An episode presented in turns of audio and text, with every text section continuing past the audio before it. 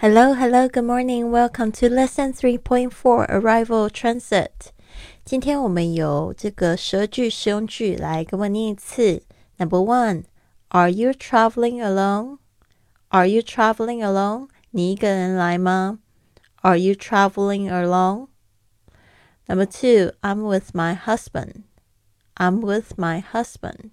我和丈夫一起。I'm with my husband. Three. Any relatives here? Any relatives here? 你的亲戚在这里吗？Any relatives here? Four. Is your family going to join you in the UK? Is your family going to join you in the UK? 你的家人会在英国一起加入你们吗？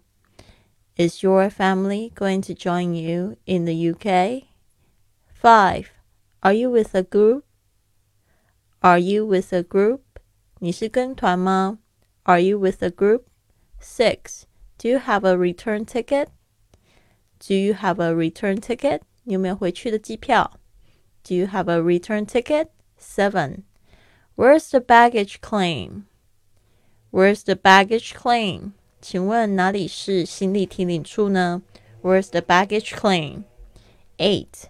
Which carousel is for flight TG 945, which carousel is for flight TG 945.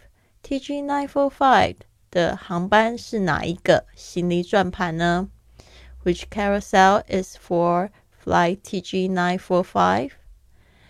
9. Excuse me, this is my bag. Excuse me, this is my bag. 不好意思，这是我的包。 Excuse me, this is my bag. 10. I can't find my bag. I can't find my bag. 我找不到我的包。I can't find my bag. 11. What does your bag look like? What does your bag look like? 你的包看起来是什么样子的？What does your bag look like? 12. It's a green suitcase with wheels. It's a green suitcase with wheels. 是绿色的有轮子的行李箱。It's a green suitcase with wheels. 好的，注意一下，训练营的同学要记得找交你们的录音作业，还有只有参加训练营的同学才能收听到这一节课的精简版本哦。想要知道我们训练营什么时候开营的话，请持续关注我的公众微信账号是贵旅特。贵是贵重的贵，旅行的旅，特别的特。